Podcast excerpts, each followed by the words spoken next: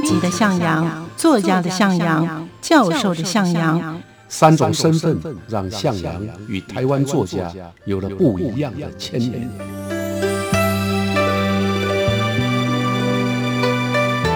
听向阳与徐凡谈他的作家朋友们在写作这条路上，生命与创作如何交织出最灿烂的光芒。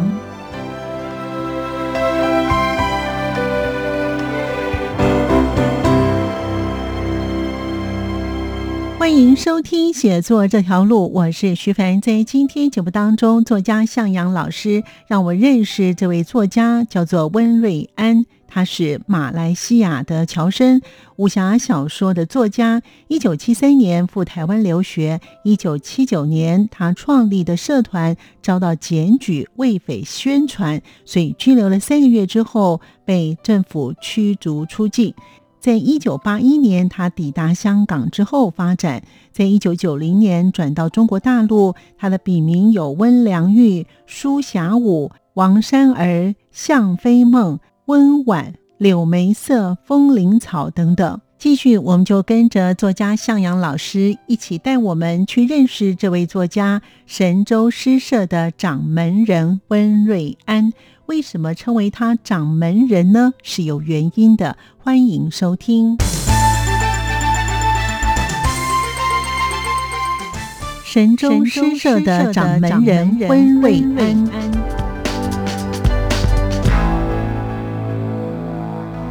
他在香港呢是非常有名的武侠小说家，就大学的那个年代，他那个时候组了一个诗社。啊，叫做神州诗社。他的诗跟散文呢，都很有豪气。印象中最有名的叫做《龙窟千里》。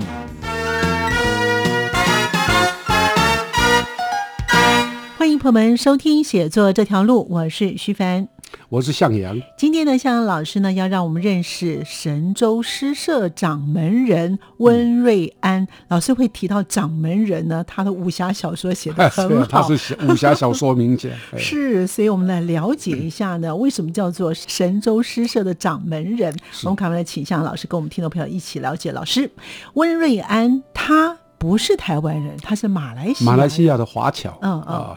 他从马来西亚来台湾是在一九七三年，嗯，用侨生的身份考上了台大。啊，所以一九七三年刚好我也考上了，但是我不是台大，我是文化，他跟我是同时进入大学哦，但是同不读不同大学，嗯哼，啊，那曾经在一九八零年的时候呢，跟诗人方和珍也是来自马来西亚，嗯，被警总抓了，一九八零。所以来台湾呢，大概七年后他就被抓了。嗯嗯。后来呢，啊，被军事法庭用畏匪宣传，嗯啊，判他感化三年，然后实际上关了三个月，嗯，就把他遣送，嗯就是因为他毕竟不是中华民国国民，把他遣送回到马来西亚。啊，但是他并没有回马来西亚啊，他被遣送以后，他就到香港，嗯，那从此就在香港活动。他在香港呢是非常有名的武侠小说家，嗯嗯，啊，他的武侠小说都畅销的，啊，可是对我来讲呢，我认识他呢，应该是在警总还没抓他以前，嗯，就大学的那个年代，他那个时候组了一个诗社。啊，叫做神州诗社，创办了一本杂志，叫《青年中国杂志》。嗯，发行了神州文集，所以也是很活跃的。嗯，虽然是侨生，可是在台湾的文坛也是也是赫赫有名。所以呢，在一九七零年代，台湾的诗坛就。卷起了一阵的风云，没错，所以呢，也就成为呢战后台湾新诗发展过程一个非常重要的一段的过程。所以在那个时期，有许多非常优秀的这些，不管是诗人，不管是作家，他们也有一些不同的创刊啦，或者是有一些不同的诗社。对，嗯，温瑞安来台湾之后呢，他本来在马来西亚就有个诗社叫天狼星诗社，嗯。那他进入台湾之后呢？因为他们也跟他一起来的侨生马来西亚的侨生也都追随着他，又喜欢诗，哦，所以他们就组了这个诗社，叫神州诗社。什么是神州？指的就是中国大陆。好，可是那时候的中国大陆呢，跟现在一样是共产党统治。他的神州诗社呢，当然就表示了这个华侨学生、侨生啊，对神州中国的某种向往。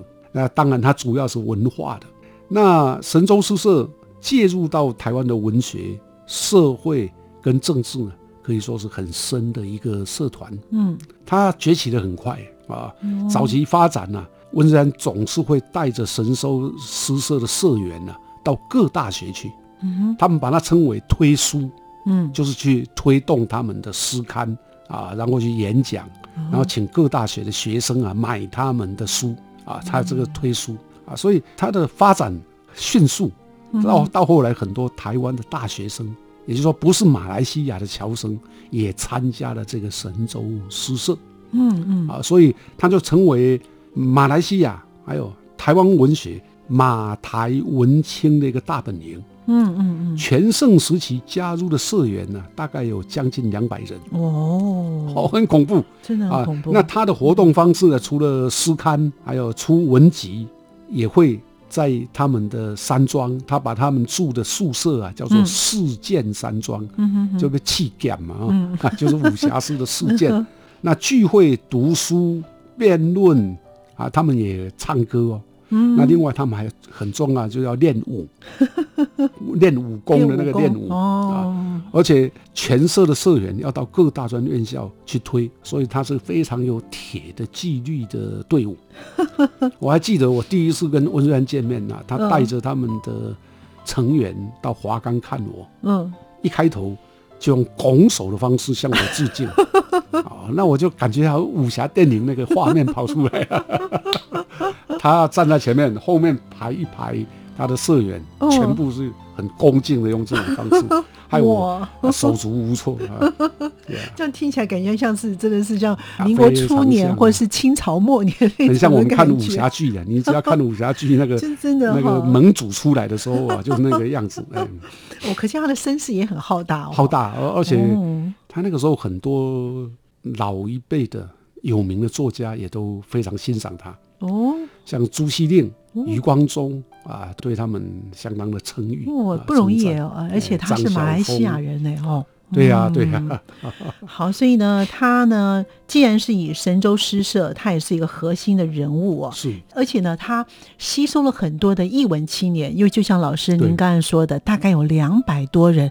哇，这样子的话，在当时景总一定会注意到他，而且他的诗刊又叫做神州诗社。而且在当时的，因为有些家长啊，对自己的孩子参加了神州诗社以后呢，就沉迷在社团里面。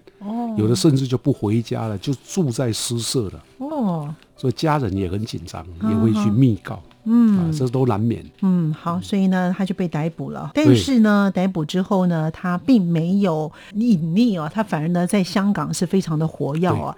所以老师刚才提到也有说呢，就是我们在一九八零年代的时候呢，美丽岛的大审嗯刚刚的结束。也就是呢，在那个时候呢，被捕的这些人呢，像譬如说温瑞安，还有呢方娥珍，嗯，这些他们都是有所谓的大中国思想吗？对，一九七九美丽岛事件发生，当时台湾的政治界呀风声鹤唳。那我想警总呢，除了抓这些所谓台独的，那个时候把他们称为台独，另外也注意到了温瑞安，嗯，所以在美丽岛大审一结束就抓温瑞安了。也有人说了啊，这是国民党当时呢啊要稳定台湾的政局啊，所以也要把跟共产党有关的这个神州诗社的，他们认为的哈有关的这个神州诗社要加以压制，他不允许独派，也不允许统派。嗯，那温瑞安这个事件发生了以后呢，文坛呢非常的震惊，震惊，所以呃就很多人也会帮温瑞安讲话。到最后的结果呢，当然就是用审判，审判完了以后呢，再把他遣送回国，嗯，回他马来西亚来落幕。嗯嗯，在那个时候呢，他还有写一些的文章哦，像譬如说，他有在中外文学啦、幼师文艺啦及中华文艺这些发表了他的诗跟散文，所以他的诗跟散文写的也不错嘛，老师。他的诗跟散文呢，都很有豪气，所以豪气就跟他喜欢武侠有点关系啊。嗯嗯，就是我们说啊。写作啊，有时候不是只有文字跟技巧的问题，还有精神的。一个人的人格如何，他的文章的那个气呀，就会是怎么样。哦，啊，豪壮的人写出来的的文章会有豪气，嗯嗯，豪气冲天那种感觉。嗯嗯，那温瑞安属于这一种的。比如说他写散文可以写到一万多字，散文写到一万多，印象中最有名的叫做《龙窟千里》。那龙窟千里呢，就是反映了一九七零年代侨生华侨啊，在他们的侨居地对中国文化的想象啊，所以他有很浓厚的中国情节，显现了来自侨居地的他啊对文化中国的向往。嗯哼。另外，他的第一本诗集叫《将军令》。嗯哼。你看，连连诗集的题目都有王者的气概。那种将军 啊，好像他只有就是那个将军。对。然后要面对着战争或者面对着失败以及死亡的时候，他下了一个令，一个命令，这将军令。这个才出版在一九七四年啊。然后在里头呢，他说我们不能看见这头受伤的苍龙绝灭在我们这一代的手里。那个苍龙指的就是中国。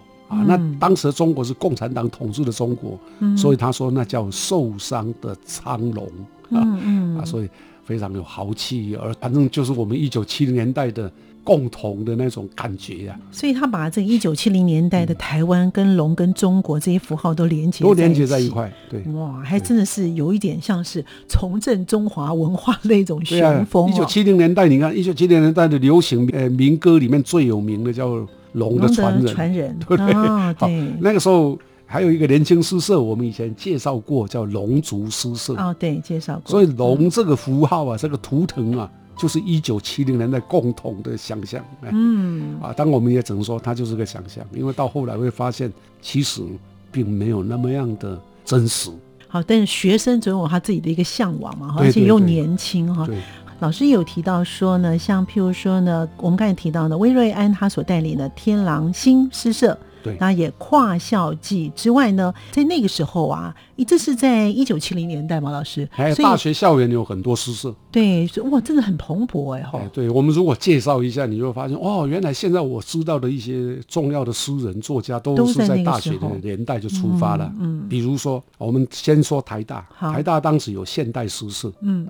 啊，里面的主要成员呢，杨泽现在是大诗人，罗志诚大诗人，对，詹宏志文化界最有名的名的人物，对，啊，另外还有廖贤浩，也是一个非常重要的教授，现在也以前是诗人。再看正大，正大当当时有个长廊，很长的走廊的诗社，嗯嗯，他的诗人有陈家代，现在今年才刚出版诗集哦，嗯，啊，也是很重要的诗人。那师大呢有陈黎，嗯哼，陈黎也是重要诗人，是。啊。台北医学院有北极星，对我们也介绍过。哎，高师大有风灯诗社。啊，另外高雄医学院有阿米巴诗社，嗯嗯。所以每个诗社呢的年轻诗人那时候都才十八到二十二岁，嗯嗯，大学嘛四年。十八回干几十几回，嗯嗯，那今天的他们呢，都是六十多岁了。哇，那从那个阶段出发，到现在成为国内重要的作家、诗人、文化界的领袖，都在那个阶段。所以在一九七零年代那个时候，嗯，所有的在大学生的这些人呢，真的是有一种文化，或者是有一种。使命啊，他们希望把这个文化、把这个诗、把这个散文能够呢兴旺起来哈。其实我觉得他们这种雄心是蛮好的。那我们刚才提到说呢，这温瑞安呢，嗯，就如同老师刚才您讲的呢，哇，他们一出来呢都是有那种侠气哈，就是练武啊、写诗啊。老师在一九七七年出版的《银杏的仰望》哦，那这个出版人呢是林炳清，因为那个时候他的神州诗社大家可能都不太敢出他的。书了吧？不是，因为在一九七年代，我们通常出诗刊呢，年轻人都要自己筹钱哦啊，所以如果有出版社觉得说哦，我很欣赏你，他会帮你出，你就不必自己出钱否则基本上都要自费。哦，那林炳清呢，他是当时故乡出版社的负责人，然后我的书呢是在他那边出版，但是也是我自费。哦，啊，可是他告诉我，他想要资助温瑞安的《神州诗刊》。哦，所以后来呢，故乡呢。这个出版社叫做故乡，故乡就出版了神州的文集诗刊，第一本叫做《高山流水知音》。嗯嗯，那当时还用诗刊的名称叫《天狼星诗刊》第六期。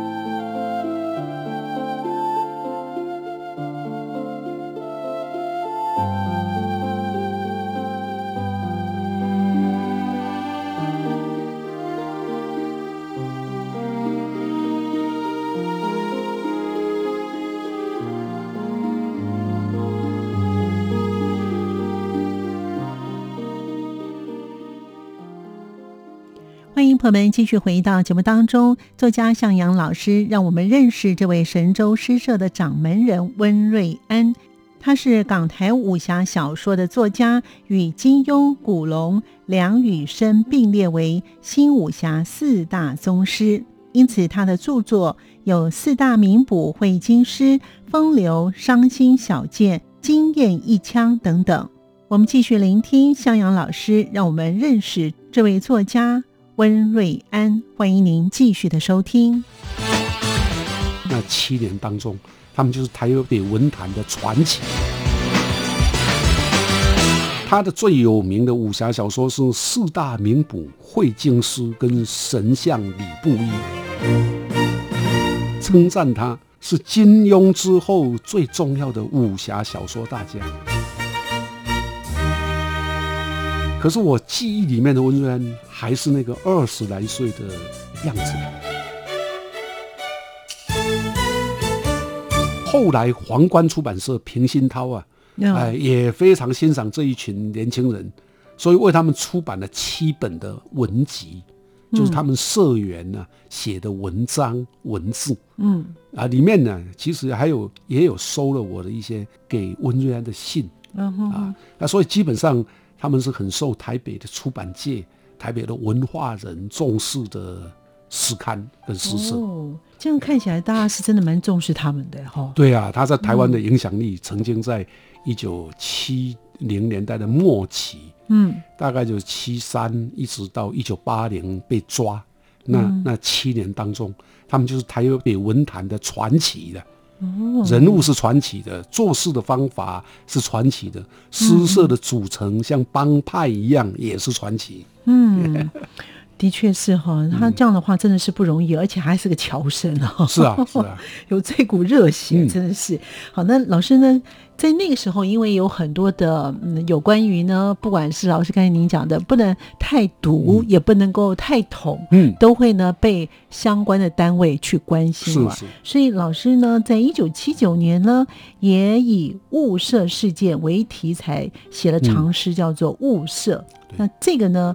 跟像譬如说老师有提到的温瑞安的这种之间有什么样的关系吗？基本上没关系的，而且就是因为我写物色呢，是我退伍出下来，然后那时候《中国时报》举办的一个文学奖，嗯。啊，那第一次征求叙事诗要两三百行以上的长诗，嗯，那我刚退伍在台北工作啊，我就一边晚上写。写完了就参加，我就选择了物色事件作为我的题材。嗯啊，那这个跟温瑞安的事件是没有关系的。老师后来也辗转，因为他已经被抓了嘛，哈，而且呢也被判刑，就是要三年。但是后来因为他是侨生，对对，所以只是三个月就等于就是去驱逐出境就是了，没错没错。呃，他们被抓的时候，我们也没办法去看他，对对，所以也只能保住他平安。是没错。后来他就离开台湾了，嗯，啊，等到我再跟他见面是一九八三，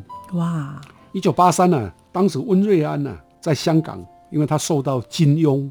哦，武侠大师金庸的赏识哇！那温瑞安的小说呢，就开始了。武侠在《明报》，那是香港最大最重要的报纸，就金庸是发行人，嗯嗯，连载，又叫好，然后又叫座，所以很快就打开了温瑞安的知名度。嗯，然后他也因为这样，所以香港的亚洲电视也是大电视台。就聘请他帮这个电视台呢来写剧本哇，所以他的生活就整个改善。那也因为这样，他就有机会来台湾。我就写信到香港了哈，请他提供神州诗社的东西。嗯嗯，那他也很爽快的帮我写了一篇就神州诗社的社史。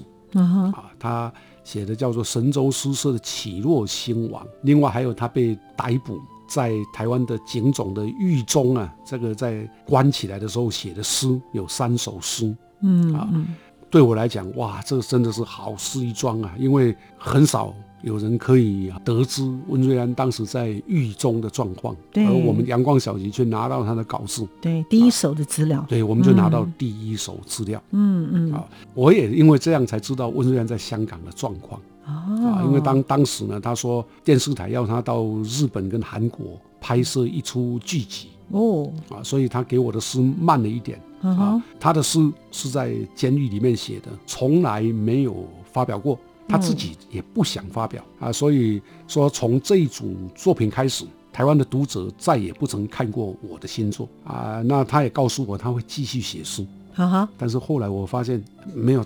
达到他的承诺，因为我写剧本都来不及了。对，他写剧本、写武侠小说都来不及了。对，那其实因为那个时候呢，狱中诗呢，哈，也是比较敏感的，对不对？对，都敏感啊。嗯嗯。当然，虽然说台湾呢都已经一九八四了，还没解除戒严，那我们阳光小集是无所谓，我们照刊呢，反正那个是个事实。那个诗也是温瑞安他自己的心情，里面也没有什么秘密。对啊。所以其实温瑞安那个时候呢，有写信给老师，对吗？是，嗯，好，所以就像刚才老师所说的，就是提供他的近日的状况哦。但是呢，虽然老师答的都是第一手，但老师也有得到我们相关的单位认为说，哎，他的这些的相关的这些诗集啊，不要再看了，是吗？有一个警总打电话给我，嗯，但是我不知道他名字，他说你们是怎么样拿到这篇稿子的？对，我就回这位警总那个说。哦，我写信要来的啊，啊，那个对方我也不知道他是谁，因为就是一个电话，说你最好不要再跟他联络了，然后电话就挂断了。啊，你看都很快哈，都很快啊。对，很快啊，而且他们怎么会？因为我们看路看出来，他要看到啊，我们看路他们都要检查啊。警总会有禁书是什么？你看路出来了，他就会立刻阅读，阅读了就检查。那个时候不会事先干预，他会怎么样？你出版了以后检查不行就禁掉。哦，啊，我们这个还没达到禁的那个标准标准。哦，他就是用警告的。哦，因为打电话来告诉你，就意思说你不能再看了啊！你看这一次就算了，意思就这样。嗯，那个时候是一九一九八三八三了。一九八三，一九八三年的八月，《阳光小集》第十二集啊，看这篇文章。我们解严是在一九八七，一九八七哦，还有四年的时间哈。好，那所以呢，对于呢这个温瑞安这个人呢，老师呢要不要帮我们总结一下，他到底是一个怎么样的一个做人处事，还有他的写作啦，或者是他的诗的风格又是如何？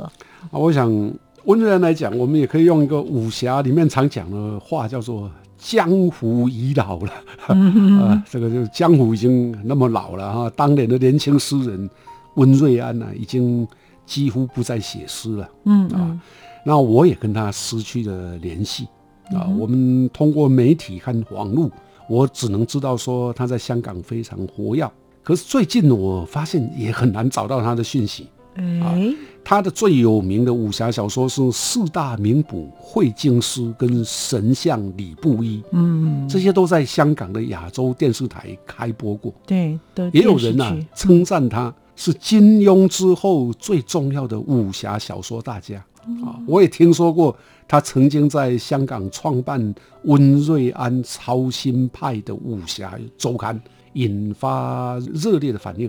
不过现在应该是停刊了。嗯嗯。可是我记忆里面的温瑞安还是那个二十来岁的样子 啊，非常矫健、狂放。嗯嗯。啊，他是你也可以说他是一个狂人，可以这样讲啊。他带有一种任侠。啊，就是司马迁所说的那个任侠之风，嗯，啊，他非常重义气，非常重然诺，基本上那就是一个好像是从历史里面走出来的人，从历史走了。可是我们现在都老了，我也已经六十多岁，他也是啊，他也是六十多岁，快到啊，应该还没到七十，但最少有六十六、六十七了啊。我想我只能期望啊，就是。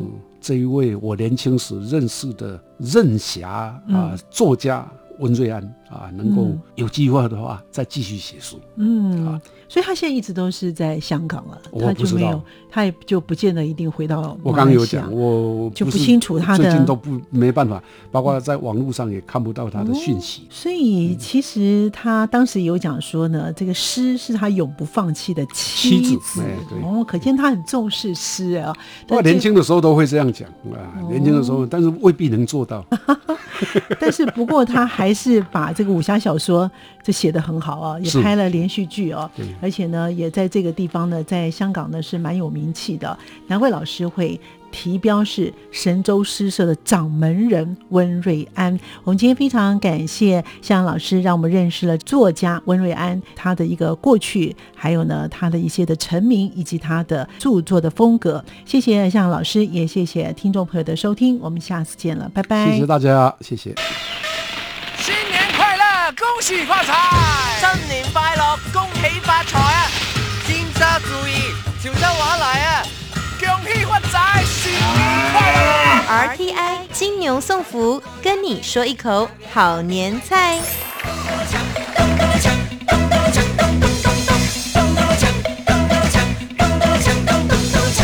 我是阿牛，金牛的牛。想到年夜饭围炉的印象，一定都有一个热腾腾的火锅。围炉的由来其实是从火锅来的哟，锅是圆的，也有阖家团圆的意思。炉火熊熊，也有祝福阖家兴旺的意味。在台湾，火锅是一种族群融合的象征。